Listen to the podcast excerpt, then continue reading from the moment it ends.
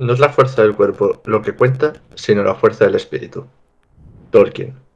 Bienvenidos al Tigre.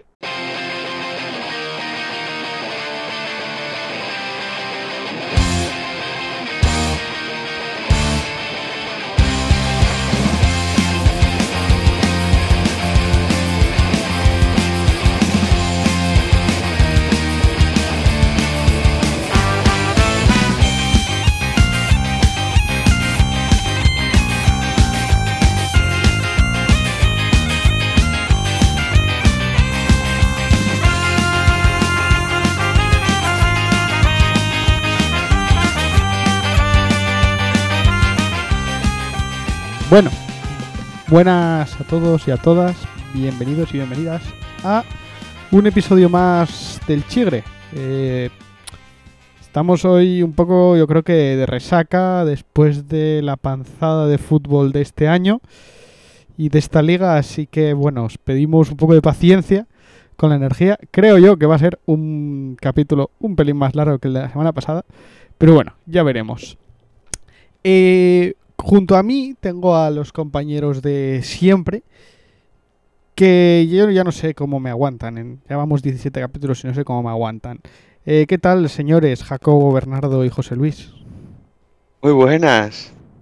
Muy buenas. Hola, hola. ¿Qué tal? Nada, fácil, hombre, fácil, hombre, fácil. Nada, semana divertida, divertida. Fin de semana entretenido. Joder, joder, pues, pues, oye, mm, yo no puedo decir otra cosa con Eurovisión, que es la mejor, es la mejor, el mejor fin de semana del año, así que mm, Oje, una semana Qué nivel, maravillosa. qué nivel. Vale, vale. Bien, bien. Eh, además, ha sido una semana maravillosa. Si luego lo, lo cuadras con Mónaco, ya es la de Dios. Ojalá, la maravilla siesta que nos echamos. Eh, bueno, ya hablaremos, ya hablaremos del temita de Mónaco. Eh, bueno, esta, esta semana yo os traigo una novedad, una noticia, una... Bueno, yo no, no sé cómo llamarlo esto. Esto es posiblemente la, la parte más importante del chigre. Y es que, señores y señoras, ha ganado el archivo. ¡Vamos! Sí. Vamos, joder. Entonces, oye, cuidado, ¿eh? Cuidado. Bueno, ¿qué, qué van? Eh, dos victorias, dos derrotas. Sí, Un partido no jugado. Va, joder. yo, bueno, Está No, bien, hombre. ni, está ni bien, tan mal. No, no, para nada. claro. yo la ¿Y verdad... sabemos, sabemos contra quién, resultado o algo? No, pero bueno. no, eh, sabemos, ganaron, sabemos que ganamos. ganaron de 13. ¿De cuánto? De 13. Buah, Ah, perfecto, perfecto. O sea, bueno, Bueno. yo lo estaba viendo y, y, y bien, la verdad. No, no sé, bueno. Yo me lo estaba contando y yo en plan de, joder, tía, bien, bien. Oye, bravo, por fin. Oye, el coronavirus ya sabemos que va a pegar un, un movimiento así chungo, pero por lo demás, todo bien, jolín. Todo sea por otra victoria que ir amarrando puntinos ahí. Sí. Bueno, eh, pues nada, eso. Ganó el archivo y, y todo bien. Bueno, a ver, ¿y tú viste... ¿Pudiste ver el MSI? Eh, sobre todo pude ver el partido de Madlaños, la semifinal contra Damgonquia, en el que eh, los europeos cayeron 3-2. Se, llegaron a poner 1-2, jugando bastante bien, pero sobre todo en la última partida se notaba que la presión les pudo un poquitito, cometiendo errores inocentes, que eso los coreanos no te dejan pasar ninguna y por algo son campeones del mundo. Diría, diría que ahí se nota como equipos como G2 eh, están más acostumbrados a jugar con los coreanos, pero en verdad tampoco. Porque luego llegamos a las finales y nos, y nos barren. Pero, pero bueno, da miedito. O sea, mm, es, es, es muy... Es muy característico porque empiezan los coreanos la primera partida y parece que iba a ser un 3-0 y que nos íbamos a ir para casa. Y de repente la segunda partida, eh, jolín, que bien jugó, que bien jugó Matt Lions. Y luego la tercera partida, que bien jugó Matt Lions. Y la cuarta ya dices, ostras, los coreanos se pusieron en serio. Y luego ya la quinta, pues yo creo que ya Matt Lions bajó un poquitito los brazos, estaban nerviosos y, y nada, no... hmm.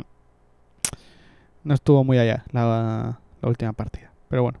Luego... Viene- el año que viene lo volveremos a intentar. Sí, hombre, eh, también el MSI no es el mejor, no es el mejor torneo para, para estas cosas. Es un torneo ahí a media, a media temporada que, bueno, las cosas en el juego están un poco inestables.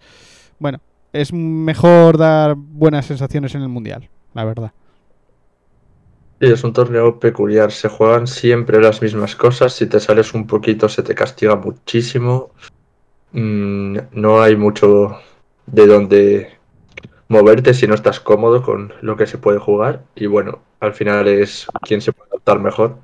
Y yo creo que eso nos llevan un poquito de ventaja siempre desde Asia, tanto China como Corea. Y luego, bueno, la final, pues solo pude ver los dos, las dos primeras partidas, en las que iban 1-1.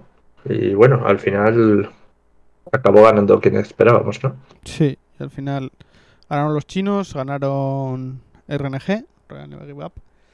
Y bueno, una partida, o sea, un, un día que la verdad podía haber sido un 3-0. Pero, pero bueno, al final también los coreanos no son malos y consiguen sacar un par de partidas. Pero a mí me dio la impresión que en cuanto se puso serio, se puso serio el equipo coreano, el equipo chino, perdón, mm, tampoco había mucho que hacer por parte de de de, de, na- de- de los coreanos, la verdad. Y, y cuando habláis así de equipo chino y equipo coreano, ¿e- ¿es el equipo? ¿Los jugadores son, son también en su mayoría de esa nacionalidad o son o, fichan las estrellas? Eh, Eh, sí, di Bernardo. eh, los coreanos por lo general sí que suelen ser casi exclusivamente coreanos. Es ver muy raro, es raro ver a algún jugador de otra región. En China, la verdad es que ahora mismo no sé si en el plantel tengan a alguien de fuera, pero es más común ver gente, sobre todo de Corea, que son al final los que se igualan un poquito en talento. Ya, ya. Eh, lo simplemente para decir una cosa, eh, el- este año, el, el- el- o sea, el mundial del año pasado, surgió el debate de si porque ganaron hace dos años el mundial China, pero con un equipo prácticamente entero coreano y los mejores jugadores eran coreanos y entonces este último mundial lo ganó un equipo coreano y entonces surgió el debate de Jolín, eh, ¿los chinos han subido de nivel o simplemente han fichado un equipo coreano y han hecho un equipo de coreanos y entonces han ganado? Y está ese debate. Lo que pasa que, bueno, Royal Never Give Up suele hacerlo bien en los MSIs y como que disipa un poco esas dudas. Pero bueno, Y bueno, acabo de comprobarlo porque me metiste la duda ahora y sí, son todos chinos. Al menos este año en Royal son todos chinos. Vale, vale. Muy bien, muy bien. bueno, eh, sí, di Bernardo. Sí, eso, quería decir que poco más del MSI. Sí, Yo creo, ¿no? sí, ahora mismo. eh, recordar que, bueno, Esa- sí, sí, di. Empieza ahora la temporada de verano, ¿no? ¿No empieza ahora? Sí, creo que dentro de nada. No sé exactamente cuándo, pero dentro de dentro de poquito empieza. Y ya Es, tenemos... y e- es una liga regular o una cosa así. Sí, sí, Sí. sí, regla regular y al final luego playoffs y dependiendo de Ah, las bueno. clasificaciones, pues van unos y otros al mundial. Tampoco... Es bastante simple, la, la liga luego es bastante simple. Es una locura el formato de los playoffs, pero Los la, playoffs, la liga, la liga en sí es fácil. Vale, vale, vale. Partidos únicos, el que gane un punto, el que pierda cero y no hay empate porque no se puede empatar en el... Así que bueno, tampoco hay mucho más. Eh, lo único eso, recordaros que, bueno, esto significa que China cuenta con un, en el LoL se llama Seed, un- una posición más en el Mundial. Pueden ir con un equipo más al Mundial. Eh, tampoco es una cosa que sea tremendamente importante, la verdad. O sea, van con un equipo más, o sea, van con un equipo más y juegan con un equipo más. Pero bueno, hay veces que, aunque vayan con un equipo más, como el equipo más tiene, el equipo este extra tiene que jugar el clasificatorio, a veces no pasa ni el clasificatorio y no sirvió de nada. Entonces, bueno, tampoco es una cosa preocupante. Ya. Y nada, eh, podemos pasar yo creo que al siguiente tema, que eh, yo creo que vamos a hablar de la lista de Luis Enrique, ya que ya que estamos aquí hablando de decepciones europeas, pues yo creo que podemos hablar de la decepción de no ver a Sergio Ramos en la liga, en la lista de España. ¿Te parece decepcionante después de la temporada que ha hecho? Eh, jolín. Eh, yo a mí es que me hace gracia que alguien se plantee siquiera que Ramos, después de no jugar nada, pueda ir a, a la Eurocopa. Lo siento. O sea, si estoy equivocado, lo siento, pero yo a mí me parece que Ramos no tiene que ir a la a la a la Eurocopa. Yo he, yo de reconocer que me sorprendió que no fuera. No, no, no porque diga que, tiene que tiene que ir, ¿eh? que tengo la misma opinión que tú. No, no creo que, tenga, que, que, deba ir cuando lleva sin jugar desde enero y, y creo que está muy fundido para no haber jugado nada en el Madrid últimamente. Pero, pero me sorprendió porque pensé que habiendo huecos y fichas lo iban a llevar. Eh, iban a intentar explicar que iba a hacer vestuario, que iba como iba a Reina otras veces o, o algo así y, y, a ver qué pasaba de aquí a un mes, que es los octavos y los cuartos y todo esto y, y pensé que lo iba a llevar. Me eh, fue una grata sorpresa que no lo llevara. Sí, yo creo, yo creo que es razonable que no lo lleve. Yo creo que sobre todo porque por el ruido eh, que iba a generar. El llevarlo y no ponerlo porque no está en forma o tal. Entonces, o sea, cada rueda de prensa iba a ser responder y tal, y, y, si no está, ¿para qué lo traes? Y si no sé qué, y, y por qué no juega. Entonces, yo creo que está mejor en casina, que se recupere y que... Mmm, que renueve o que no renueve o que haga lo que quiera, pero vamos, que, que está mejor en casa. Pues sí, pues sí. Y yo del y yo del resto de la lista, pues la verdad que tampoco tampoco tengo, o sea, no me sorprende casi nada. Eh, hombre, lo que decía ya hace unos meses y me hubiese gustado ver a Aspas por ahí y, y poco más, la verdad, que los lo demás. Hombre, yo hay jugadores que no los, no los tengo controlados. ¿eh? Yo a Dani Olmo no lo tengo controlado, a, a, este que está por ahí en el Nápoles no lo tengo controlado. No sé, yo, yo hay jugadores que, que... Dani Olmo es un fijo para Luis Enrique. Sí, sí, sí, pero, pero, que claro, que yo no, yo no sé si Dani Olmo es mejor que Aspas o me aporta tal porque yo no lo tengo visto, no, no tengo ni idea. Entonces, claro, yo no puedo comparar eso. O, o, o, Morata. Yo, yo a Morata llevo sin verle ocho meses, entonces no sé cómo está. Porque lo que puedo ver en un reportaje en el AS me parece. O sea, Morata, Morata va. Es que yo al final no sí, me. Sí, sí. Sí. Va. Sí, sí, sí. Entonces son estas cosas que no, que no, no a, a, mí a priori me chocan, pero claro, tampoco sé cómo están ni, ni cómo no están. Yo a ninguno de los dos lo pongo por delante de aspas, pero claro, ostras, igual, igual es yo, que... yo es que creo que yo, a mí, la, para mí la sorpresa, bueno, y además la, la, dijo él luego en la rueda de prensa, o lo leí luego, pero lo que más me llamó la atención eh, es lo de Sarabia, que es que había leído hace nada, que es que no jugaba en el Paris Saint Germain y que, y que este año que se quiere salir, que quiere buscar equipo y tal, porque, porque no juega. Eh, entonces me sorprendió. Eh, es verdad que hay más jugadores eh, más o menos así, pero yo creo que la razón, porque lo de Yago Aspas puede estar en, encuadrado en el mismo caso que Nacho. Y, a ver, son dos jugadores que no, no han ido. Yo creo que a mí, a mí eh, claro, me parece que para el Celta Yago Aspas es fundamental. Pero no me parece que este haya sido su mejor año, mm, con sinceridad. Pero es un jugador que vale, que te puede ofrecer muchas cosas y todo lo que quieras, perfecto. Igual que Nacho, que ha hecho un año que es una barbaridad.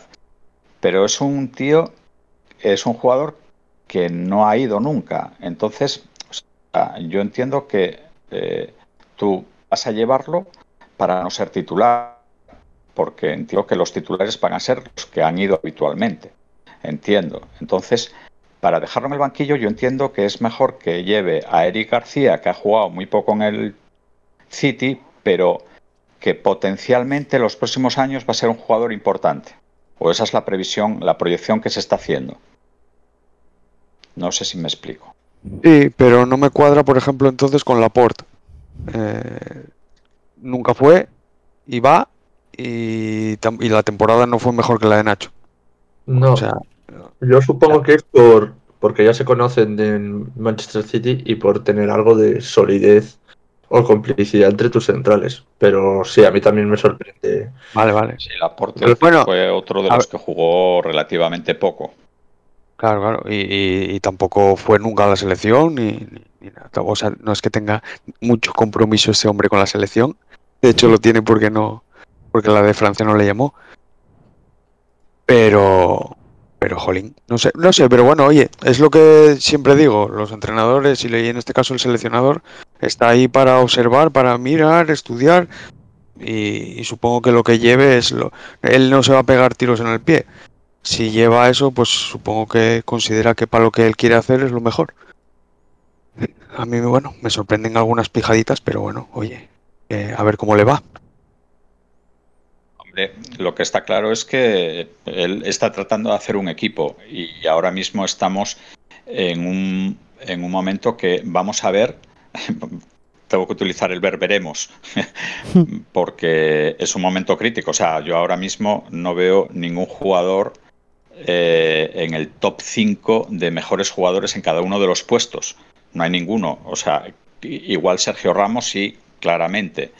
Mm, no sé si forzando algo también Jordi Alba podría ser, pero no, no lo sé. El resto eh, está por ver si Pedri eh, dentro de dos, dos, o tres años se convierte en el Iniesta, en el nuevo Iniesta, o si Dani Olmo se consolida como, como lo que apunta, pero ahora mismo están en la frontera, o, o Ferran Soriano, otro que apunta no, no, no cogen todos. O sea, apuntan demasiado. es que yo creo que en las listas de Luis Enrique son hay mucho hay mucha promesa. Y luego alguno se va a... ver, pero hay, hay o sea, yo, yo creo que Luis Enrique ha, hecho todos estos años eh, unas listas de donde, oye, aquel jugador que estaba bien entraba. Eh, pero yo creo que en, el último, en los últimos meses, en el año 2021, todas las convocatorias ya son los que, los que son. Sí, sí, claro. El, único problema eh, quizás es el lateral derecho, que yo creo que la baja de, Carvajal, y no sé si Navas mm, no está bien o no le convence o lo que sea, eh, que ahí hay, yo creo que hay más, más problemas. Pero el resto yo creo que el casting ya estaba hecho. Y, yo creo que es, es, este es el momento del partido aquel que hablaba del Carlos Tartier, el de la foto de Pablo, eh, que Iniesta no es titular, con Luis Aragonés y, tal, pues yo creo que es ese punto de inflexión en el que nos encontramos, que hay jugadores que están ahí, que están a punto de romper o no, o, vete tú a saber. ¿Sabes? En, el caso de la selección anterior, eh, rompieron y yo creo que en este, pues pues, pues ver, veremos lo que pasa con ellos. Veremos, sí, sí, sí, veremos, claro. Bueno, oye, a ver, yo no tengo ninguna esperanza eh, este año, la verdad, pero bueno. Eh, venga, yo creo que podemos hablar de, de una cocina que va a venir, bueno, mañana una y creo que este fin de semana la otra. Eh, las finales de, Champions y, UEFA. Mm, yo creo que queréis hablar principalmente de la que nos puede importar más, que es la de la UEFA, por el Villarreal. Bueno, hombre, por comentar así un poquitín por alto. Pues venga. Claramente, claramente. A mí la de la Champions no me aporta nada. Bueno, oye, pues nada. Eh, cuéntanos. Bueno, yo, yo creo que, bueno, destacar el destacar el trabajo de Emery, o sea, que me parece que es un entrenador, joder, que, que es una pasada. O sea, hacer campeón tres años seguidos al, al Sevilla en la UEFA League, llegar al Villarreal y volver a meterlo en la en la en la final, pues bueno, me parece que es eh, digno de mérito. Sí, señor. Sí, señor. Qué pena, qué pena en el Arsenal. Ya. Sí, Pero bueno. sí, sí. Eh, a ver, a ver. Eh, eh, El, i- el idioma, el idioma igual influye. Sí, Influyó, no lo sí. sé. No, y, el, tipo de equipo y el tipo de, de todo, no, no. Es muy distinto, muy distinto. Jugar en la Premier jugar en, la Liga Española y. Nah, es muy distinto. No, no creo que tenga nada que ver. Pero bueno. Eh, a ver, a ver, a ver. Yo, yo- es que yo le tengo mucho cariño a Juanín Mata, jolín. Me gustaría, si, se, si es verdad que se va del Manchester, me gustaría que se fuera con un título. No lo sé. No, no, no tengo mucha afinidad por el Villarreal. No es una cosa que me llame mucho la atención. Y en el, en el United hay cosucas por ahí. Bueno, no sé. Lo, lo voy a ver entretenido, vaya, sin, sin posicionarme mucho de, de- de mano. Son los partidos que me gustan ver, porque no, no voy con nadie y tal y lo voy a disfrutar más. Eh, Así como la, así como la Champions, sí. La Champions voy a ir con, con Gerpe. ¿Cómo lo veis? ¿Veis, ¿Veis posibilidades al Villarreal? Sí, claro. Sí, sí, sí. Sin duda. Vale, vale. Sí. Yo simplemente os Sí, sí. pregunto, no, no. De, de hecho, yo, para mí, favorito. ¿Sí? Sí, No jodas, sí, sí. Mm, Yo para mí sí. no jodas. Yo creo que esto es United.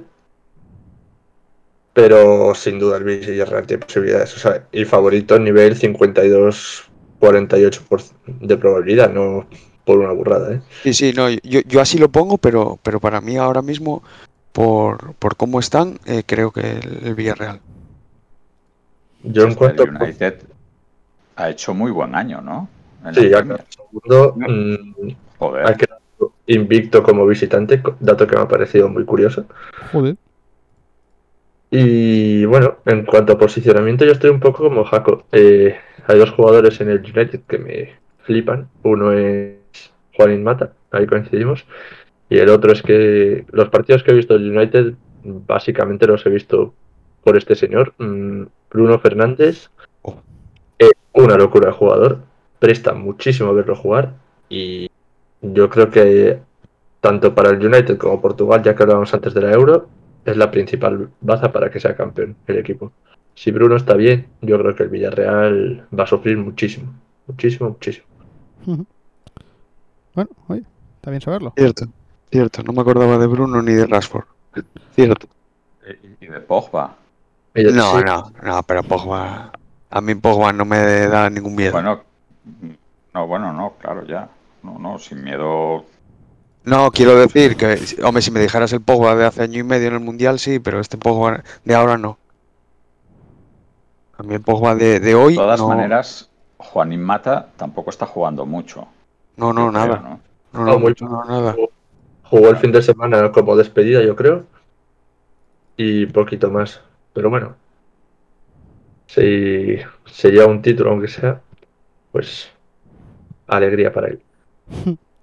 Bueno, pues nada, esperemos. Yo, claro, Bueno, yo voy con el Villarreal. yo ¿eh? también, yo Claramente. también, por, por, por Españita. No, no. Yo, yo con ninguno. Yo, yo ahí me, me cojo a la equidistancia. Ahí, ahí voy a disfrutar del partido. Pues nada, oye. mm, Aquí. A ver. Yo en el que estoy un pelín más equidistante es. Es en la final de la Champions, la verdad. Ah, yo ahí no. Ahí, ahí no, ahí no me cuesta nada. A a mí ahí sí me da bastante igual quién gane. O sea, voy a ver el partido, va a ser probablemente un muy buen partido. Que probablemente gane el City porque los últimos partidos del Chelsea, así como cuando jugó contra el Madrid parecía que iba solo hacia arriba, y hacia arriba, y hacia arriba, y hacia arriba, los últimos partidos de liga han encadenado malos resultados y a ver cómo llega anímicamente a la final. Bueno, una final de Champions es, es distinto. ¿eh? Yo creo que, no sé, yo me imagino un partido trabado. No, no, no, me, imagino, no me imagino un partido guapo. ¿eh? Pues Sobre es, todo con equipos que se conocen tanto y demás. mm, pues si es trabado, Ahora. tiene mucho más ganado el Chelsea ya. Pero bueno, Sí. Si es trabado, le va mucho mejor al Chelsea. Si es abierto, el City va volando. I don't know. Don't know. Bueno, eh, vamos a acabar. Vamos a acabar, yo creo, con con la bueno, la semana.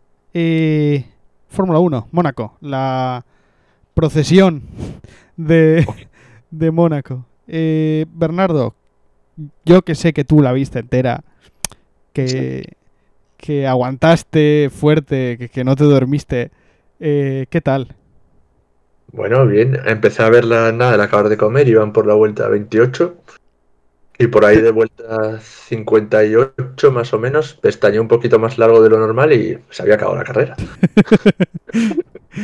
Eh, eh, yo quedé flipando. Carrera que ve Bernardo, sale bandera roja, menos en Mónaco, que es Oh. lo que mola, y va Sí. y no pasa nada, tío. O sea, que debe fatal. ser en la que más posibilidades hay de Sí, sí, safety sí, car sí. de- de- de- del mundo. y nada, horrible, tío, horrible. Porque me dormí yo, creo, no hubo bandera roja. Joder, no estuviste atento. Estaba justo dormido cuando, cuando nos quitaron la única parte interesante, que fue el adelantamiento o, bueno, medio batalla de Vettel con, con este, con Ocon. Y, y nada, nos quitaste ahí. Incluso nos cambiaron el adelantamiento y todo. Eh, bueno, oye, eh, Mercedes... Mercedes cuando se les presiona, fallan, ¿eh? Sí, sí. No, bueno, yo creo que como todos, lo que pasa es que, bueno, se les pre- a Mercedes últimamente se les presionaba poco. Sí. Entonces, bueno, fallaban menos. Sí, Pero sí, bueno. sí. Pero bueno, Sí, sí, sí. eh, ya estoy oyendo de todo y yo en plan de, a ver, eh, han tenido una mala carrera, pero vienen de dar una lección absoluta de estrategia Sí. en la carrera anterior. Tampoco nos vengamos arriba. O sea, Lo, mi- lo mismo que decíamos la semana pasada, eh, es una carrera especial, ¿eh? No, sí. yo no saco conclusiones de esta carrera. No, no, no. Ni- Solo, ni- solo, solo podemos sacar una conclusión. Nunca te puedes fiar de los de rojo. Nunca te puedes fiar de Ferrari. Oh. Madre mía, qué desastre. Muy mal, muy mal, muy mal, muy mal. Es que el pobre Leclerc, tío, es que a mí me da una pena, una pena, porque es que le pasa todo, jolín. No es, no es justo. Además es una carrera que luego como la vimos en la, como se, de- como transcurrió toda la carrera, solo había que llegar primero a la primera curva. Ya estaba. Sí, sí, no, había, no había que hacer más, no había que hacer más. Era, era facilísimo. O Cualquiera que hubiese salido ahí con un coche normalito, es que no necesitabas ni tener ni el segundo, ni el tercer, ni el cuarto mejor coche, hubieses ganado. Nada, pero Eh, si. Pérez, Pérez no pudo con Norris y yo creo que era un segundo y medio por vuelta más rápido que Norris. Nah, que no, no hay, no hay. A mí esa carrera me, me causa una sensación muy contradictoria. Me gusta mucho, es, es romanticismo de la Fórmula 1, es todo uf, épico y pero después, una vez que empieza la carrera, te pones a verla deportivamente y es que no tiene nada, pero nada, de nada, de nada, de nada. Las ruedas po- podrían estar rodando hoy todavía con las mismas ruedas. Sí, sí, sí. sí. Y, y- y nada, no, a mí no me gusta, no me gustó nada. Pero bueno, oye, hay cosucas. ¿Qué, Amorín, cómo la viste? Eh, bueno, más o menos, más o menos lo mismo lo que estáis diciendo. Sí, es que hay, es una carrera que hay poco que decir. Lo único de lo que estáis diciendo antes de Verstappen, de esto de Mercedes que falla y tal, no sé qué, claro, yo creo que ellos se tienen que eh, tienen que hacer un análisis realista de la situación y Verstappen va primero, Red Bull va primero y, y hay una carrera que Red Bull tendría que haber ganado y no ganó, que es la de Dubai o la de Bahrein. Dubai o, Abu- o Bahrein. ¿Sabes? O sea, ellos se dan cuenta de la situación en la, en la que están. Entonces sí, es verdad, en Barcelona, mm, bingo. Eh, y, y Hamilton, cojonudo, pero va segundo. Y, y- y- y la diferencia podría ser mayor. Entonces, bueno, yo creo que Sí. deberían de estar preocupados. Hombre, que están preocupados seguro. Lo que pasa es que ahora ya pasaron la, la- su. Yo creo que empezaron el mundial, eh, nadie les daba de, de, ganadores, porque a, a pesar de que venían como venían, eh, todo el mundo nos decía cómo venía Red Bull y el mejor coche era Red Bull y no sé qué, y ellos ganaron carreras, vinieron líderes. Este fin de semana fue desastroso para Mercedes, desastroso el coche de Hamilton era inconducible y así todo, pues salen eso, eh, a un punto del, del líder y, y ahora vienen circuitos que a priori son bastante más normales y, y veremos a ver realmente dónde están todos. Bueno, no, no sé, no sé. Es verdad que todo está muchísimo más igualado de lo que, de lo que a priori parecía, pero bueno, tampoco creo que a poco bien que hagan las cosas, Mercedes, no creo que tengan mucho problema, por lo menos en el de constructores. No lo sé. Eh, yo, claro, lo puedes ver desde muchos puntos de vista esto. Eh, puedes verlo desde puntos de vista de, bueno, es que Mercedes está, no sé qué. Mm, bueno, Hamilton habiéndola liado la hostia en Mónaco, porque me hace mucha gracia que Hamilton dice que la lía, no sé qué, no sé cuánto, Mercedes fatal, pero hace una clasificación horrorosa. Ah, O sea, horrible. nunca se le ha dado muy bien Mónaco, pero hace una clasificación muy mala. Entonces quedas muy mal. Y, y claro, mm, luego sí, mm, es un desastre a nivel de, de mm, estrategia de Mercedes. Sí, completamente de acuerdo. Pero joder, tampoco, o sea, un poco de autocrítica Lewis diciendo en plan, oye, esto lo hice Ah, mal. pero es- eso ya sabemos que Ya, que no lo va a hacer. lo, lo- lo de las quejitas no, no- no- Ya, ya. es, muy fácil, es muy fácil. Si se queja cuando saca 20 segundos al segundo, no se va a quejar ahora. De, de todas maneras, la impresión, la impresión tanto en clasificación como en, como en la carrera, es que el coche no estaba bien. No, Y entonces El de- ahí sí, sí, el de Hamilton. El de Bueno, Hamilton. es- Y entonces, el, co- bien. el co- eh, Mercedes en curva lenta es horrible, o horrible, vaya, es, es malo, no calienta las ruedas y, el, y Hamilton ahí sufre como un perro y no y, y va con las ruedas frías cuando los demás y, y no- y es que no se puede ni acercar a los a los quitamiedos. Eh, daba todas las vueltas a un metro y medio del quitamiedos. Eh, Eso es una no. bendición en el 80% de las carreras del año. Claro, por eso digo, por eso digo. Por eso digo que, sale, que, que no sale tan mal de aquí como, como podía haber salido. Porque aquí era para hacer casi un cero. Es que es que eso es. eh, Pasa que Sí, bueno, sí. luego hizo, hizo muy mala calificación también. eh, hombre. Pero sí, sí, es, es el peor circuito para Mercedes con mucha diferencia. Ahora, Eh, vere- yo- veremos qué pasa. Yo también quiero decir una cocina. eh, todo lo que todo lo que queráis Mercedes, que mal, no sé qué, pero están a un punto en el de constructores Ay, haciendo dos ceros en, en o sea, eh, Bottas tiene dos ceros esta temporada, están a un punto en constructores y a cuatro en pilotos, habiendo hecho Hamilton casi otro cero, ¿eh? O sea, eh, para mí es un eh, empate técnico lo que, lo que, lo que hay ahora. Eh, yo le doy la vuelta. Red Bull va primero solo un punto con un Pérez que está haciéndose al coche. Cuando se haga definitivamente a él, ojito. ojito, ¿eh?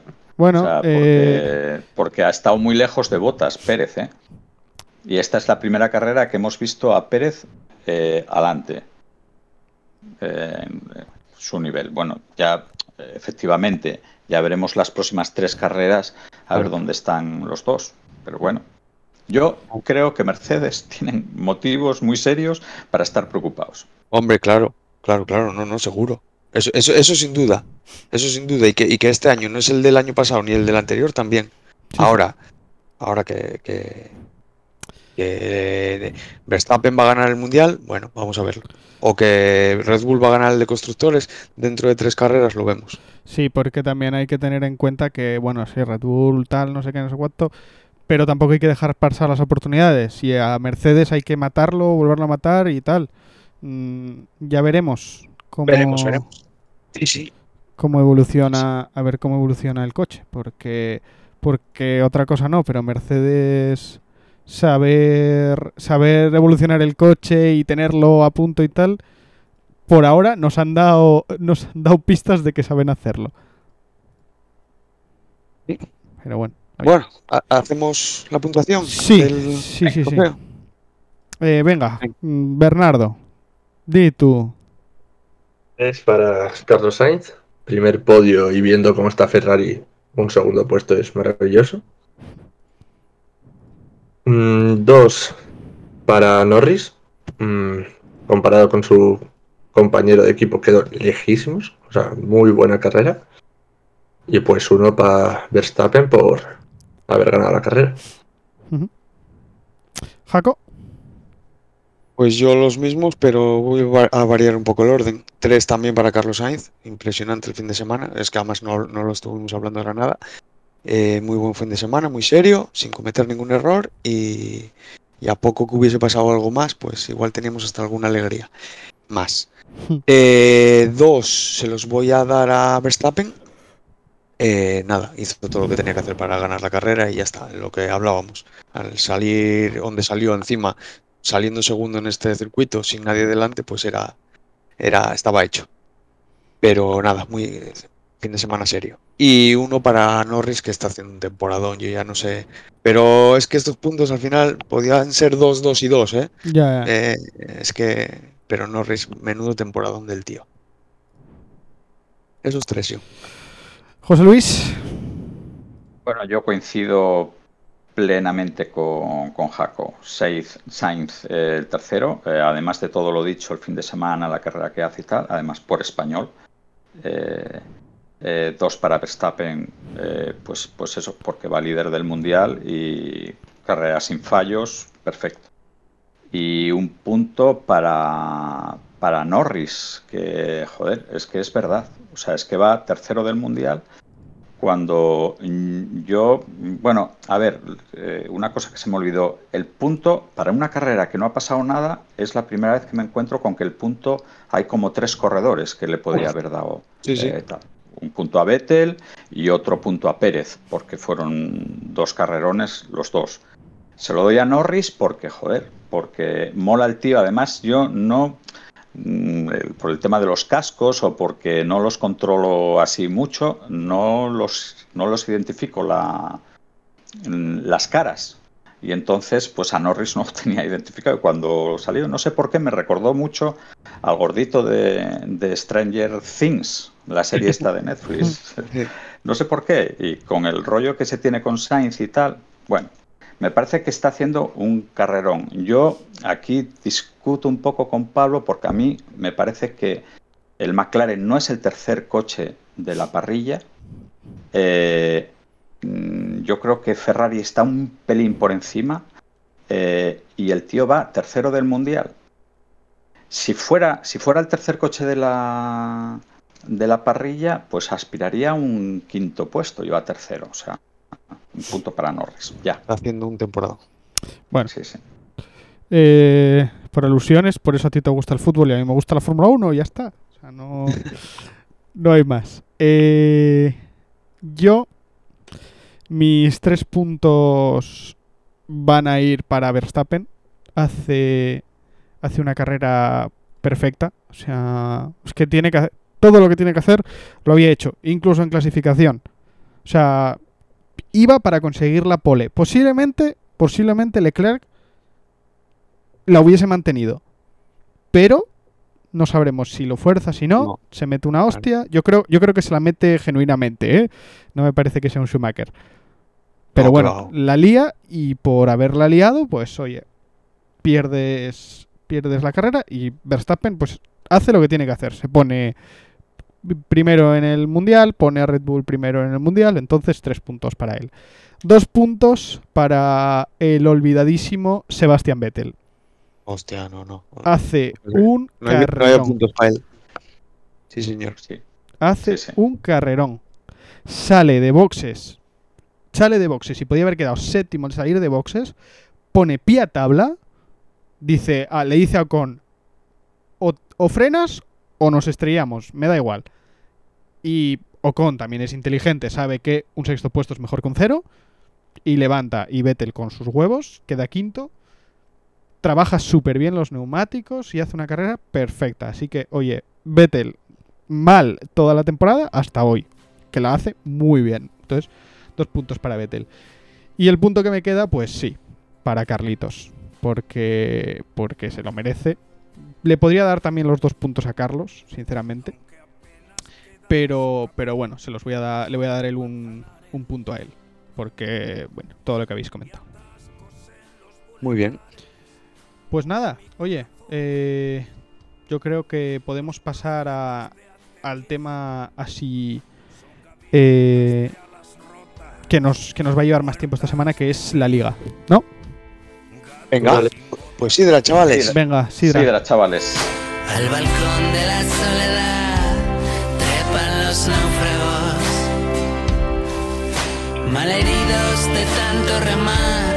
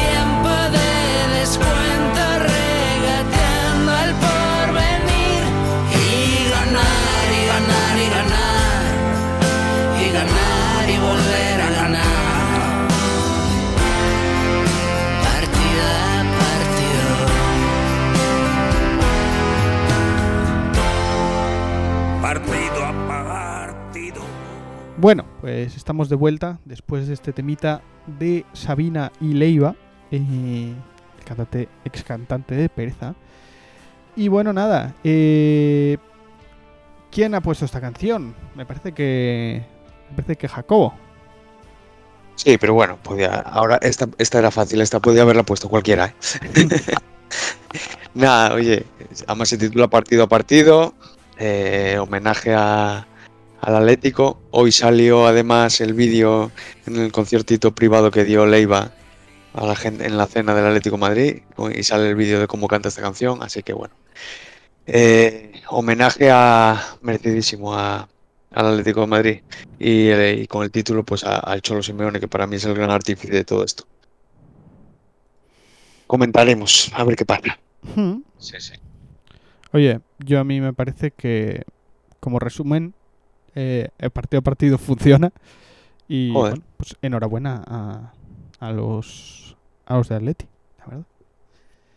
A los colchoneros. Sí.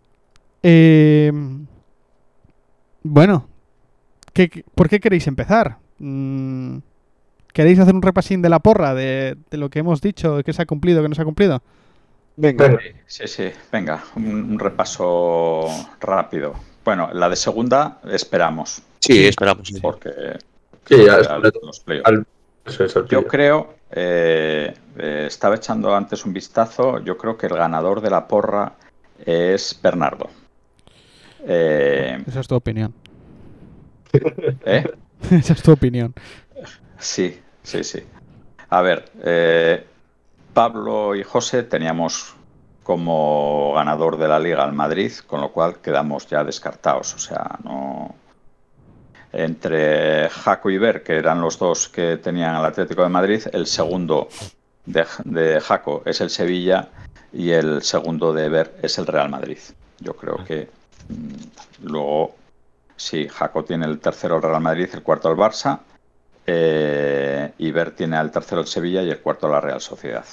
Pero yo creo que yo creo que el ganador La es- copa para, es la copa Ver. para ver. La Sí, copa sí. para ver, clarísimo. Pura que, bueno, ya, ya te, no sé, ya te regalaremos algo, no sé, no sé el qué, la sidra. camiseta o el CD, o el CD. Una sidra firmada. Vale, sirve. Joder, una sidra sería increíble. Oye. Eh, vale, venga. Cuenta más, cuenta más. ¿Quién, ¿Quién es el que peor ha quedado? Bueno, el que peor, pues, pues posiblemente yo, ¿no? No sé. Sí, porque tú tienes a los cuatro, tú tienes a los cuatro de Champions, tú tienes Madrid, Atlético de Madrid, Sevilla y Barça en ese orden, están todos cambiados.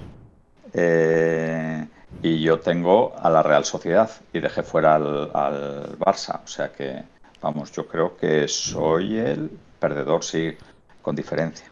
Mm, Aquel monólogo me, me costó caro. Durísimo, chaval.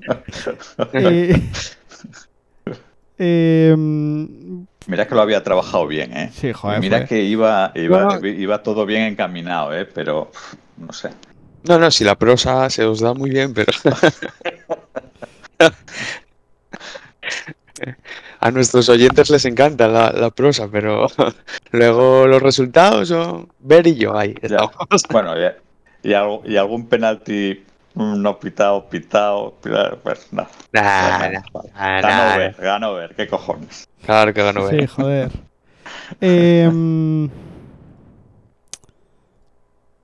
bueno, yo eh, me hace mucha gracia la liga y yo creo que es que es, o sea, a mí me parece, ¿eh? Eh, que, puede puede ser lo que lo que ha pasado, que en el momento en el que haces el, el discurso y sobre todo la semana siguiente al discurso era probable que el Barça se quedase fuera de Europa.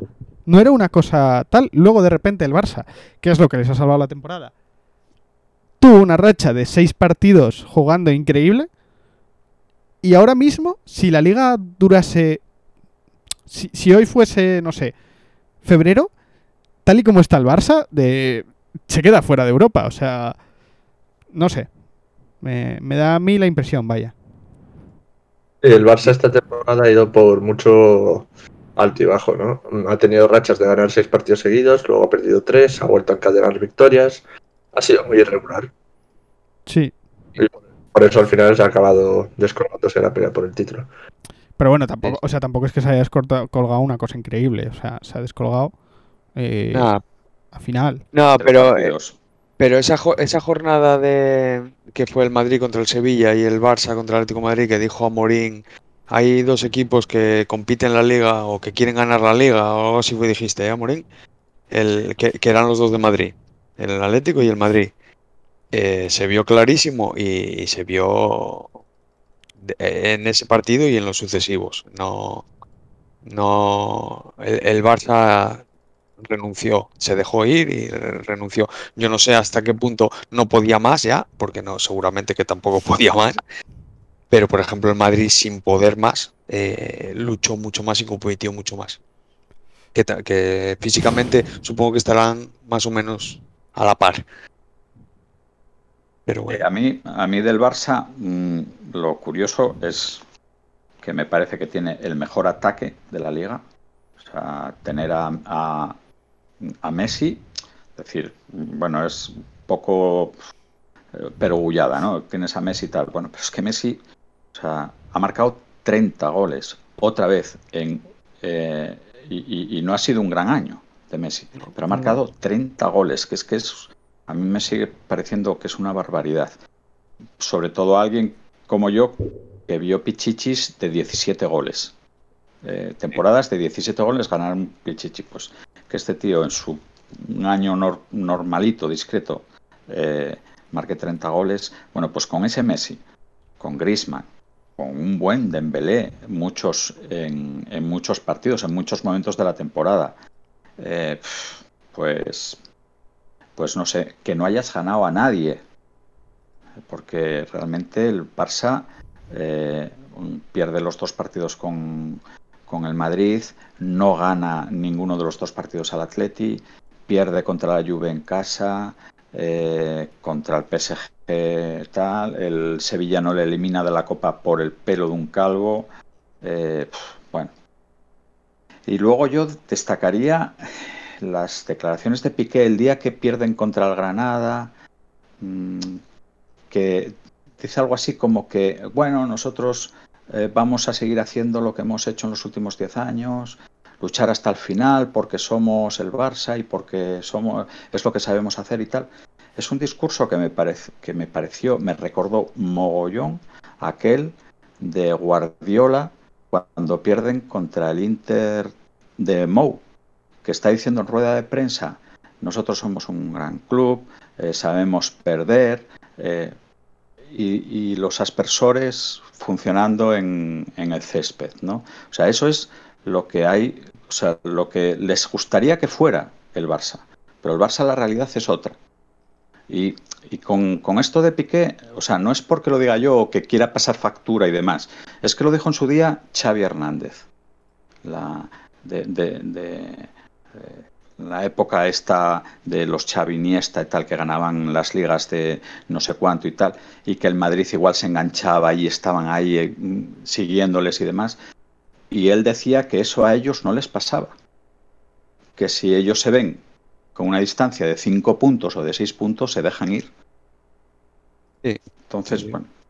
Bueno, eh, yo creo que ellos y, y muchos equipos, ¿eh? El otro día hablábamos del mérito que tenía el Madrid, que a pesar de, para mí, estar un puntín físicamente por debajo del Atlético de Madrid y con una desventaja de la leche, eh, no dejarse ir en ningún momento y luchar y luchar y luchar y meter presión cuando estaban las cosas muy jodidas, eso yo creo que lo tiene el Madrid y, y, no sé, lo que hablábamos el otro día, a lo mejor el Bayern o algún equipo así, pero no muchos más, ¿eh? No es, no es fácil verlo así, ¿eh? No, no es tan fácil. Pero bueno, no, a mí el Barça me, me, pareció muy decepcionante. Lo que pasa es que sí es verdad que cuando empezó el, esta temporada, eh, yo tenía muy claro, o, teníamos muy claro, porque yo creo que lo hablé alguna vez contigo, Morín, que iba a ser un año muy difícil para el Barcelona. Eh, Lo de Messi, lo de con eh, Kuman, eh, luego con el tema de los presidentes, del presidente, eh, es un año uf, que, que, para mí hasta me parece milagroso que en algún momento hayan optado a la liga. Es que me parece hasta. Pero en algún momento no, no muy lejano, ¿eh? No, no, no es que... eso, eso. Sí, sí, es, que, es que, perdón. No, digo que a mí me sorprende que digas que ha sido decepcionante cuando a principio de liga se estaba comparando plantillas con rivales, situación del club y demás. Y yo creo que nadie daba un duro por esta temporada del Barcelona. O sea, a mí al revés, a mí me ha sorprendido que lleguen tan lejos en la lucha por la liga. Que quedan a 5 sí, no, no. puntos, 6 puntos de liderato. Bueno. Yo, yo, yo, quería, yo, quería, decir decepcionante esta parte final, esta parte en la que se dejaron ir y todo esto, que, que, me, que me, flipa que hayan eh, eso, eh, tenido opciones de ganar liga y, y, y, está, y, estar ahí, que si aquel partido, el último partido este contra el Atlético de Madrid, pues les da por ganar ese partido, eh, no sé qué hubiese pasado. Eso, a eso me refiero, no, no, no, eh, a ellos les doy mérito el que, el que tienen después del caos del que vienen que bueno, también el caos se lo buscaron ellos, ¿eh? No, no, es, una, no es una desgracia que les haya venido de, del cielo. Pero bueno. Mm, no sé, yo la verdad. no sé, yo ¿No es que. ¿No te convencí? bueno, sí, más o menos. Mi, mi problema, mi problema con, con el Barça yo creo que viene un poco por lo que decía José. De que son muy... Bah, no sé. Hacen la cena esta famosa para, buah, porque vamos a ganar el título tal, y de repente tiran el título la semana siguiente. Porque es que, o sea, fue ese fin de semana cuando, cuando pierde el título el Barça, no es la semana anterior. O sea, es cuando, cuando pierden cuando pierden la, la siguiente semana después del, del partido contra el Atleti. Entonces, bueno, no sé. O sea, me pareció un poco que el Barça bueno, sí, ha hecho mucho con el equipo que. con la situación del equipo que tiene, porque me parece que de plantilla es el mejor de los tres. por lo menos en teoría. Bueno, Hmm. eh, bueno, discutible. No- Pero desde luego la delantera, mm, yo, o sea, no, Sí, no tengo- hombre. o sea, para mí la delantera es, es una de- delantera top en Europa, Sí, claro. ya no en España. Sí, hombre, yo, y yo me refiero, o sea, yo me refiero que al final, o sea, se supone que Ansu Fati es el mejor de, de los jóvenes, eh, Messi es un jugador indescriptible ya, Griezmann se supone que es buenísimo, Ter Stegen se supone que es el mejor portero del mundo. Luego sí han venido las desgracias que ha venido al Barça con la lesión de Ter Stegen, con la versión de, con la lesión de Ansu Fati. Pero bueno, también le han venido al Madrid con la lesión de de, de Hazard. O, o- Lesiones, o- de- o de las lesiones no hablemos, lesiones. por favor. ¿Cuál de todas las deja hacer? Sí, sí, La- la- la- la- men- menos, menos la última, la que quieras, las que quieras. sí, bueno. Pero, pero bueno, a eso, a eso me refiero. Bueno, no sé. Me es que me parece que, jolín, el, el Barça con, con Messi, que parece que él solo le apetece y te gana eh, tres partidos, pues bueno, es como... Me parece difícil decir que tiene peor plantilla el Barça que el Atlético de Madrid. A eso me, a eso me quiero referir, me quiero referir. Y eso es lo que quiero eh, ensalzar también un poco del Atlético de Madrid. Que han cogido, comillas, comillas, descartes y gente que no se contaba con ellos en otros equipos y han hecho una liga de la hostia donde dos de las grandes estrellas del Atlético de Madrid son eh, Luis Suárez y, y este que se me acaba de olvidar, el de Madrid, Marcos Llorente. Marcos Llorente, jolín, madre mía, estaba yo. Pues son dos estrellas que, que el Cholo mm, hace magia o, o no sé qué coño pasa ahí y las recupera. Y, y no solo las recupera para hacer un papelito, no, es que las recupera para hacer a Luis Suárez meter, ¿qué? ¿30 goles ha metido también este año? 25, 26 creo, algo así, sí. O sea, hostia, me parece para un tío que no servía un... Bueno, que no servía para el presidente del Barcelona. O sea, Vale. Sí, que es otra cosa. Ver, o sea, no, yo es que yo tengo pocas dudas de que si Luis Suárez sigue en el Barcelona no marca 25 goles. Mm, El año pasado de Luis Suárez hay que verlo, ¿eh? O sea, yo entiendo que ahora él se reivindique y que tal, porque está en su derecho. Porque además es mm, eh, de, de la limpieza que iba a hacer el Barça, al final es al único que echan. Y él se tiene, tiene toda mm, la raz, o sea, todas las razones del mundo para sentirse agraviado. Eh, pero el año pasado del, de Luis Suárez en el Barça, bueno, era de un jugador ya mm, de vuelta. ¿eh? Entonces yo Bueno. no, no, no, o sea, entiendo que, ten- que tenía que salir del Barça. Otra cosa es luego regalárselo al Atlético de Madrid, que eso es una cosa sorprendente. Bueno, yo, yo discrepo un poco ahí, ¿eh? O sea, Luis Suárez metió exactamente los mismos goles el año pasado con el Barcelona que este año con el Atlético de Madrid. Exactamente los mismos, 21. Eh, Y de, de hecho tiene mejor coeficiente el año pasado que la este. Pues- Pues yo la impresión, mi impresión de, de verle jugar el año pasado era catastrófica. Sí, pero. Y, y este año eh, físicamente eh, yo no le vi nada. eh, Bueno, las primeras jornadas de liga, sí, las primeras jornadas de liga lo vi más fresco. Pero, No, las primeras y la primera vuelta. Luego sí, luego, luego yo ya le vi flojo y tal, pero, pero bueno. Pero, pero es que, bueno, es que yo creo que físicamente da lo que da. Lo que pasa es que yo sí que le doy el mérito a Simeone y a Luis, y a Luis Suárez de haber hecho con lo que tiene, con lo, con lo que da y con lo que tiene, pues eh, de- decisivo, un jugador decisivo para un equipo. Y creo que eso el Barcelona o no lo supo hacer o no quiso hacerlo o bueno, no, no sé, no sé qué motivo, no sé qué motivo tendría, pero sí que creo que es motivo de reivindicación por, por parte de Luis Suárez de decir eh, era aprovechable y me echasteis me- y me echasteis de mala manera además porque se le puso muy claro el foco encima de él cuando fue el único que, que salió de la limpieza esa famosa, fue el único así y tal, y se le puso ahí un foco como diciendo, este, eh, al final eh, parece que era él y Vidal, eran los dos eh, malotes, y los demás siguieron todos ahí, Busquets, Piqué, Jordi Alba, todos los que iban a marchar al final se quedaron, y, y bueno, yo entiendo que se reivindique. Eh, me gustó muchísimo la temporada de- del Atlético Madrid y, y, hay, esas dos personas, tanto Simeone como Luis Suárez, que es que no, no es que no me cayeran bien, es que no los podía ver, no los podía ver, pues me están, se están ganando algún elogio mío. Alg- Algún día les daré un elogio y todo. Joder. Bueno, no, Simeone, claramente, vamos. No, Sim- Simeone hizo un equipo.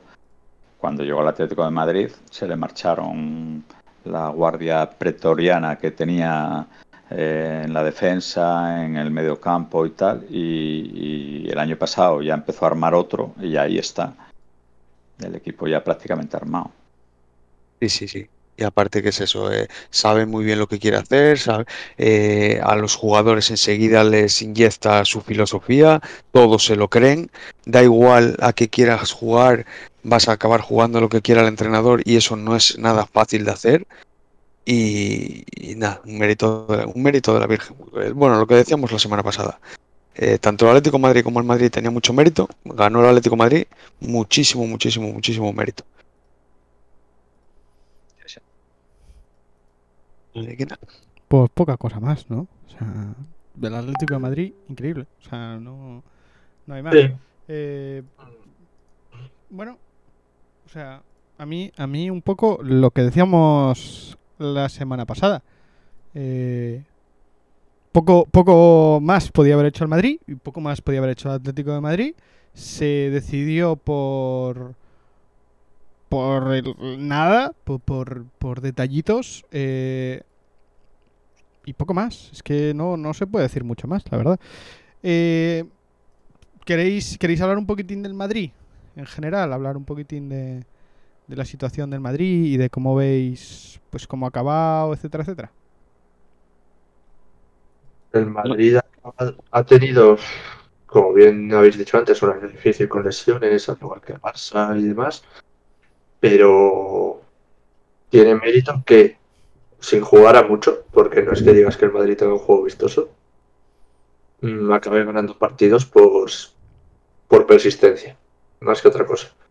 Mm, mismamente este último contra el Villarreal, o sea, fue ganar por, por chapas, por ir todo el partido a buscar el gol. Y poco más en cuanto a juego. Mm, Con y sin lesiones. Da horror ver al Real Madrid, salvo algún que otro partido. Y pues creo que poco más tengo que añadir. Si cambian de entrenador, a ver qué pasa. A ver qué fichajes se traen y a ver qué nos da el Real Madrid año que viene. ¿Qué, qué, mm, o sea, porque yo, a mí me parece, eh, me parece importante destacar del Madrid, o me parece eh, hablar del Madrid porque, bueno, estoy, leyendo muchas veces que el Madrid no hace autocrítica, es que el Madrid eh, no va a hacer renovación con el nadaplete y todo esto, el Madrid, el Madrid. Y yo mm, me apetece hacer crítica, me parece que el Madrid tiene problemas, problemas que llevamos sabiendo desde hace bastante, que son en la delantera en un principio. Y luego me hace gracia porque el Madrid ha pasado de tener un medio del medio campo eh, increíble con 27.000 opciones a estar justo, a mi parecer. Eh, parece que Blanco puede ser una solución. No sé hasta qué punto va a ser una solución. O pueda ser una solución a futuro. eh, eh, perdón, a futuro no. A futuro tiene pinta de que va a ser un buen jugador. Pero en un futuro inmediato no sé hasta qué punto ese chaval está ya para aguantar una liga entera. Lo ha hecho muy bien las veces que ha jugado. A mí me ha gustado cada vez que ha jugado. Mm, pero el Madrid yo creo que tiene, bueno, ciertas bajas que hay que cubrir importantes. La defensa, a ver cómo acaba todo lo de la defensa. Bueno, yo me parece que hay que hacer una remodelación de cuatro o cinco jugadores. Pero bueno, no sé A cómo... me pare- A a ver, yo, yo no, no sigo mucho el Madrid ahora, pero, pero es que hay muchísima incógnita. Yo, claro, sin saber si va a seguir Zidane, si va a seguir Ramos, si va a seguir Varane, si va a seguir eh, Isco, si va a seguir... eh, es que hay tantísimo que... pu- Puede haber eh, un cambio de dos jugadores o puede haber un cambio de, de ocho. Y entonces, claro, hablamos de cosas totalmente diferentes. No tengo ni idea, la verdad, pero, pero se plantea un verano, un verano interesante. Supongo que lo primero, lo primero que tiene que estar claro es que qué entrenador va, va a estar en el Madrid y por lo que parece no va a ser Zidane. Entonces, a partir de ahí, uf, mucha incógnita. Yo veo mucha incógnita. Pues es, es posible. Yo, mm, la verdad es que, bueno, eh, hoy eh, mm, eh, sí es verdad todo lo que decís. A mí me parece que la parte más crítica para el Madrid es la delantera. No se puede, no se puede ganar títulos con un solo delantero. Eh, es imposible. Eh, ni Vinicius, ni Hazard, ni Asensio se han ganado el puesto de titulares, eh, salvo a Rodrigo, porque Rodrigo me parece que con el tiempo, bueno, digo más, los tres, esos tres que acabo de decir, el año que viene, con gente en el Bernabéu, eh, lo van a pasar mm, bastante mal, haciendo partidos como los de este año, muy mal. Eh, y yo creo que Rodrigo a mí me recuerda algo, no sé que es otro tipo de jugador, pero me, recuerda algo a, a Lucas Vázquez. Y me parece que puede acabar mm, siendo ese jugador que no va a ser titular nunca, pero que tú lo vas a sacar en determinados partidos para dar descanso a los titulares y tal, y te va a resolver algo. O sea, alguien que, que, bueno, pues que te marca golitos de vez en cuando, que se va de su defensor y tal, pero el resto, o sea, con eso, con Rodrigo y con Benzema, No eh, da, no. no, no, no, no puede ser. Entonces, pues el año que viene esperaremos a que Hazard no se lesione y a ver si da lo que tiene que dar. No sé si, bueno, es que alguien tiene que venir. Yo, se habla mucho de Mbappé, pues veremos. El centro del campo, pues sí, mm, si, si marcha Odegar, si no, si marcha Ceballos, si marcha Isco, pues claro, el Real Madrid tiene cuatro mediocampistas y Antonio Blanco, que a mí, a mí me parece que es el descubrimiento de este año. Jugó mucho más arriba, pero yo creo que este chaval tiene muy, muy buena pinta. Muy buena pinta. Discrepo un poco. Y en, También, o sea, no me parece él, es uno de. Porque el chaval este, el lateral izquierdo, me parece que es lateral izquierdo. a eso iba. Vale. eso iba. Pues Iba, entonces. sí. iba por líneas, entonces Vale, en, vale, en vale. la, en el- en la defensa me parece que el Madrid tenía eh, a principio de temporada y durante la temporada muchos problemas. Yo cuando oí, pues no sé cuándo fue, en noviembre, eh, por ahí, o en diciembre, la primera vez que oí que Barán eh, quería eh, cambiar de aires porque quería probar nuevas experiencias, digo, joder, pues como no renueven a Ramos y se marche Barán, el Madrid tiene un problema. Eh, bueno, pues, pues yo ahora mismo en la defensa veo menos problemas. Con Nacho, con Militao, si llega Álava, eh, Lucas Vázquez, Carvajal, mm, no sé si seguirá Odriozola, mm, porque en el lateral derecho también se está hablando, están sonando por ahí un par de jugadores. Pero luego a la izquierda pues tenemos a Mendy y a Miguel Gutiérrez, que también es otro descubrimiento. Eh, bueno, mm, en la defensa yo no veo tantos, tantos problemas.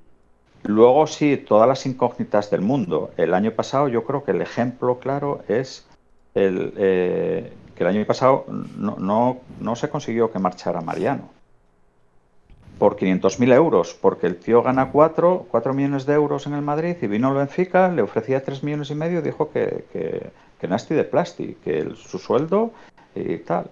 Entonces, pues en esa situación, la situación eh, es la que es, es, eh, con, con esto de la pandemia, entonces no, no sé eh, qué va a pasar con Isco y con Marcelo. No lo sé. Claro, Y con Mariano. Y con Mariano. El, el problema es ese, el problema de, de estos equipos es, no es desprenderse de jugadores, es, es- es la complicidad de cómo- lo complicado que es desprenderte de un jugador de ese nivel. Eh, qui- ¿Quién asume esas fichas? Eh, yo creo que yo decía de, quién se te va, pero es que los que vienen, eh, es eso. eh, Bale, ¿qué hace? ¿Qué, qué- qué- ¿Qué, puede pasar con Bale? Es que a mí no se me ocurre siquiera que qué puede pasar con Bale. Hazard, si es verdad que, que está enfadado y que no le que no está a gusto, ¿qué, qué- qué haces con un tío así? Eh, por poner ejemplos, ¿eh? O pu- puedo decir los del Barcelona también. No es que estamos hablando del Madrid. Eh, el problema de, de esa gente es que cobran unas auténticas burradas. Mira eh, el del Atlético de Madrid, Diego Costa, Sí. está sin equipo. Y, y es que no, no, no, no lo encuentra y, y- y- y creo que se va a retirar porque no, no eh, son unas fichas que son inasumibles para nadie y, es, que, es, que, es que prefieren no jugar. Yo, a mí me, me de- me deja asustado, pero bueno. Es curioso, la verdad. Es curioso que un jugador prefiera lo que decís, ¿no? Eh, quedarse en su casa jugando, eh, o sea, no jugando por por qué Ah, en su casa o en, o en la grada o en, o en el banquillo, o no sé, no sé, es que a mí me... Claro, yo, yo creo que hay casos, casos y casos. Sí, sí, claro, claro, Eh, obvio. Hay, hay casos y casos. O sea, yo el, el- el otro día creo que lo hablaba contigo, Jaco. O sea, yo no entiendo lo de Mariano.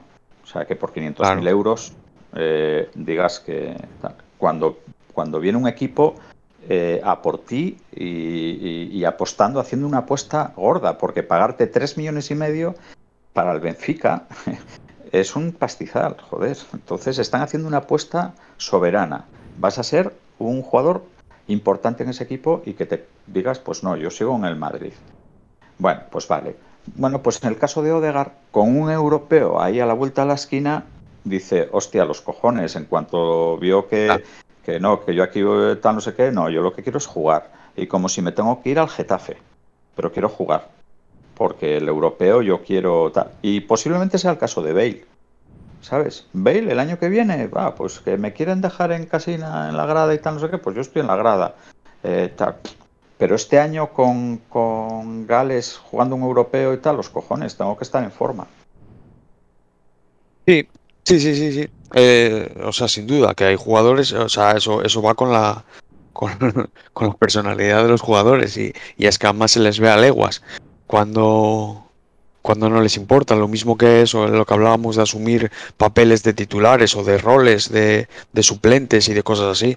Eh, hay, hay quien lo asume y hay quien no y, y hay quien que no le importa la actitud de, de jugadores. A mí, por ejemplo, la actitud de Isco no me, no me está gustando nada, me está defraudando muchísimo. Estas cosas así, ¿no? Va- van con tal. Creo que nos espera un verano puf, de, de agárrate. O, o- o de no pasar nada. Es que de, como debe depender todo del dinero que haya por ahí, que no sé lo que habrá. No sé yo, la verdad. Con el tirar de cantera. Que para algo Sí, está. Sí, también. Oye, a ver, eh, en verdad, la gente que ha subido al Madrid de la cantera no tiene mala pinta. No, no, pues nada. Que esa... De cantera. O de estos descartes que te vuelven Jovic, Bale, Ceballos, Odegaard.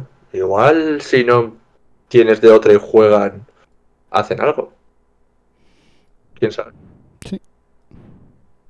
No lo sé, no lo sé, la verdad. Es una cosa... Es una cosa que a mí me llama, me llama la atención. Me llama la Dependerá del atención. entrenador. Sí, Claro, es, que- es que eso es lo, yo creo que para mí eso es lo primero. Sí, claro. Y eso, y, y eso se sabrá pronto, digo yo. Digo yo. no lo sé. Sí, seguramente. No sé. Y Mourinho, y Mourinho está cogido. ¿Quién, quién, ¿Quién creéis que sería buena cosa que viniese? No sé, pero Mourinho desde luego no. No, hombre, no era broma, ¿eh? Eh, no sé, hablaban de Conte. No sé yo. Hombre, yo, yo creo que la cosa debe estar entre Allegri y Raúl, ¿no? Sí, yo eso es lo que oí, lo, lo que leí. Vamos, no, no sé cuánto de, Claro, claro. de cierto, de cierto habrá. Pero no hay mucho más, ¿eh? Es que, es que si, te, si piensas, ¿qué, qué, qué más? Si, si tú fueras Florentino, ¿qué, qué- en quién más te fijarías? Es que a mí no se te creas tú que se me ocurren muchos, ¿eh? Pochettino acaba de fichar por el Paris Saint Germain. Claro. Claro. Mm. En Alemania se están moviendo, pero ya- yo creo que ya tienen hueco todos. Sí, Bueno, no, también sonó hace mucho Joaquín Lowe, Sí. que deja la selección alemana este Sí. verano, entonces, Sí. Bueno, sí, no lo sé. sí, puede, puede. Bueno, no lo sé. Pero no sé Pero- si le quedará grande el Madrid, no lo sé. ¿Tú crees? Hombre, hombre, fue campeón del mundo. un un mundial. Eh, no, no, es distinto, es ser seleccionador, mm, entrenar cada tres meses, mm, es distinto, es distinto. Bueno, bueno, yo, yo pe- yo pensé que era más, más grande la selección que un equipo. No, no, no, no, estoy diciendo la selección alemana que el Madrid. Estoy diciendo que era más reto, más complicado entrenar una selección que a un. Por eso, por entrenar cada tres meses. Me, me parecía, ¿eh? Me- o tengo la sensación de que de, de- Pero es- de ma- Vale, más sí, reto. no- no, yo no, no discuto de que sea más difícil o, ma- o tal. Digo que es distinto. Estar, Sí. tienes otro ritmo de vida, de entrenamientos, de todo, de tal. No, no, claro, claro, Y, claro, claro. y el, y el Madrid, mm, a mí me parece que es mucho toro. ¿eh? Hombre, no, claro. Sí, sí, claro. Es uno de los toros. O sea, a- yo me imagino el seleccionador alemán eh, llevando una vida placentera. Eh, vo- voy a decirlo así. O sea, sé que, sé que tampoco es así, pero pff, con poca presión. En el Madrid. mm, lo de la presión, vamos, con cualquier cosa. Este porque no juega, este porque juega mucho, este porque juega poco, este porque jugamos con así, porque no jugamos asado y todos los putos días. Eh, tal. Puede, puede ser, puede ser. Mm. Pues es que estoy pensando. Y la cosa es, claro, que estén libres o que quieran marchar, que esa es otra. No, no, no, es que no, no hay muchas opciones, no hay muchas opciones. Igual es Raúl, eh, al final, ¿eh? Sí, al final van probable. entrenadores que eran jugadores. Mira, Es probable. bueno, Lampard no es el mejor ejemplo. Gerard acaba de ganar la Liga Escocesa con el Rangers. Pirlo no ha sido el mejor año de la Juve. Xavi sonaba para el Barça. Bueno, tienen que ir llegando al final los Hombre, claro. Sí, sí. Sí, sí, a la élite. claro. Hablan maravillas de Xavi Alonso. Sí, subió con la Real So- con el segundo equipo de la Real Sociedad, de hecho. Sí, sí. Sí, señor. Bueno, hombre, yo, Xavi, yo Xavi Alonso tiene buena pinta, ¿eh? bueno, ya la tenía, Sí. ya la tenía en el campo, ¿eh? Sí, sí, claro. Sí, eso influ- influirá tanto.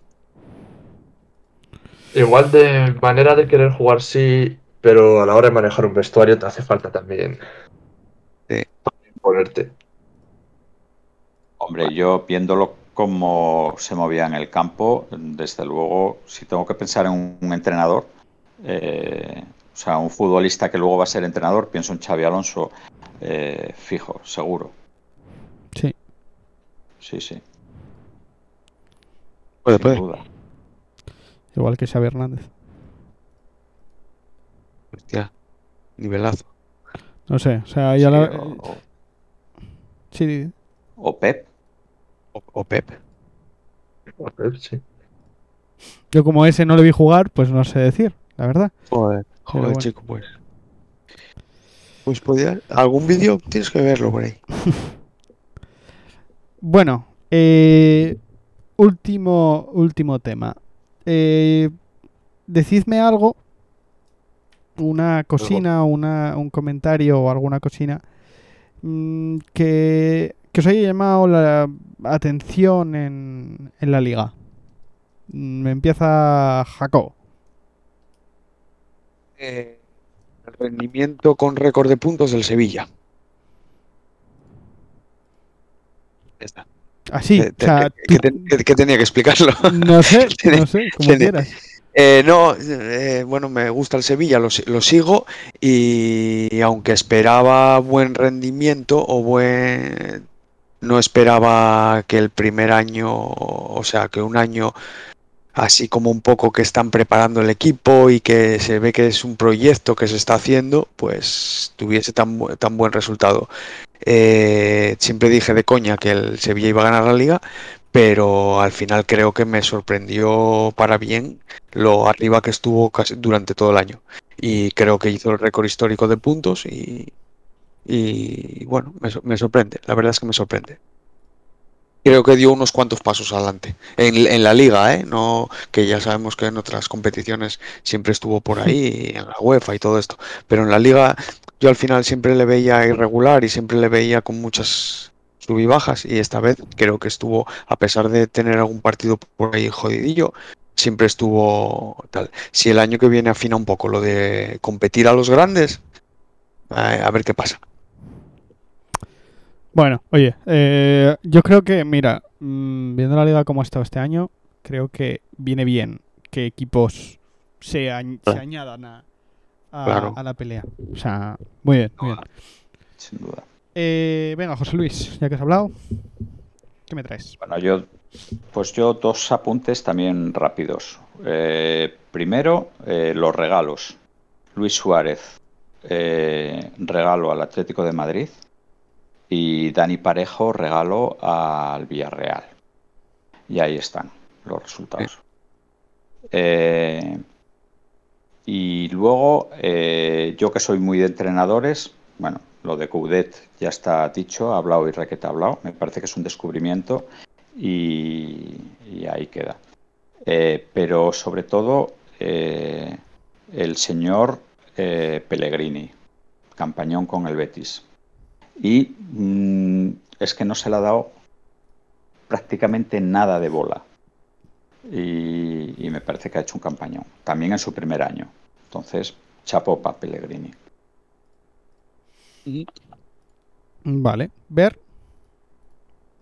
Pues yo voy a destacar al Granada, que pensé que le iba a pesar más eh, sus andanzas por Europa.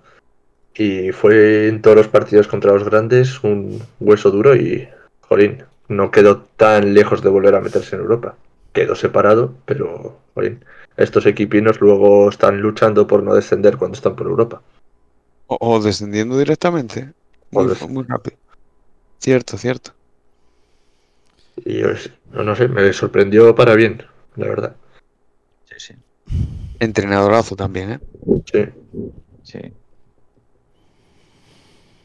Pues yo, la verdad, que no sé muy bien qué destacar este año. Eh, La pregunta la hiciste tú, la Sí. podías tener preparada, ¿eh? Sí, sí, lo sé, lo sé. Eh, yo es que, claro, yo mm, lo veo y lo pienso y digo, "Uf, es que me apetece más destacar a malas. Por ejemplo, al Valencia o cosas así. O destacar a buenas eh, el que no haya habido público este año porque ha salvado a bastantes equipos de, de varias pitadillas. Entre ellos yo creo que al Madrid y al Barça. Pero bueno, eh, sí, yo creo que lo voy a dejar ahí. Eh, destacar negativamente al Valencia y Posiblemente, positivamente. posi- posiblemente el Valencia con público hubiera bajado este año. Hostia, menudo, menuda, menuda caldera, chaval. Es probable, es probable. Pero bueno, oye.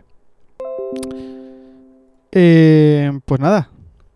Nada. No, no creo que haya mucho más que comentar de la liga, ¿no? ¿Alguien quiere decir algo más? Ah. Así, a, así a modo rápido para cerrar y ya que a la semana que viene hablamos de segunda, un recuerdo a la familia Carballona, ¿eh? Ya, ya hablaremos la semana que viene. Que Ahí, se- se- déjale semana, compli- semana complicada, pero bueno, ánimos para todos. Bueno, oye. sí. Eh, pues nada. mm, yo creo que hasta aquí. Lo que es el eh, esta semanita, ¿no? Pues sí, yo diría que sí. Salvo Yo que creo- alguien tenga tema sorpresa. Sí, ahora de repente nos sacamos aquí un tema inesperado, yo qué sé. Joder. ¿Cómo? El, tem- el tema. Bueno, eh, sí, Me sí. imagino, ¿no? sí. Ver el tema. Es el tema. Vamos, hoy vamos a poneros un tema, un tema, eh, ya que fue este fin de Eurovisión. Pues vamos a poner el tema de Italia, la la, burrada que hicieron en Eurovisión. Eh, yo creo que, que un- uno de los grandes temas de Eurovisión. Eh, el, el título, a mí, yo cada día lo pronuncio diferente. Entonces, eh, sé que el nombre del grupo es Moneskin en vez de Maneskin. Y el tema es City e Buoni. Pero bueno, como no sé nada de italiano, no sé lo que significa nada. Así que, eh, pa'lante. Esperemos que os mole. La verdad que le moló mucho a Europa. Así que esperemos que a vosotros, si no lo habéis escuchado, a vosotros os mole. Así que nada, muchas gracias por habernos escuchado. Disfrutad del temita y nos vemos la semana que viene. Chao. Ayueu. Chao, chao.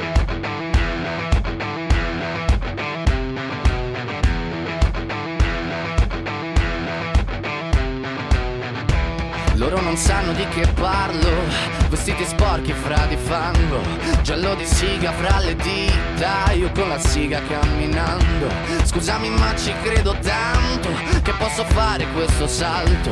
E anche se la strada è in salita Per quest'ora mi sto allenando. E buonasera Signore e signori, fuori gli attori. Vi conviene toccarvi i coglioni? Vi conviene stare zitti e buoni? Qui la gente è strana tipo spacciatori. Troppe notti stavo chiuso fuori Mo li prendo a calci sti portoni. Sguardo in alto tipo scalatori Quindi scusa mamma se sono sempre fuori Ma sono fuori di testa